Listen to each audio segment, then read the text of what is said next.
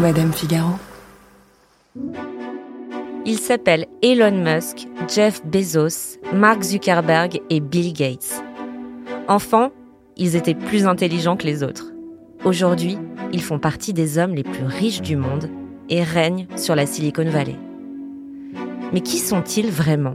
Derrière leurs fusées réutilisables, leur système d'exploitation hors normes et leur soif de changer le monde.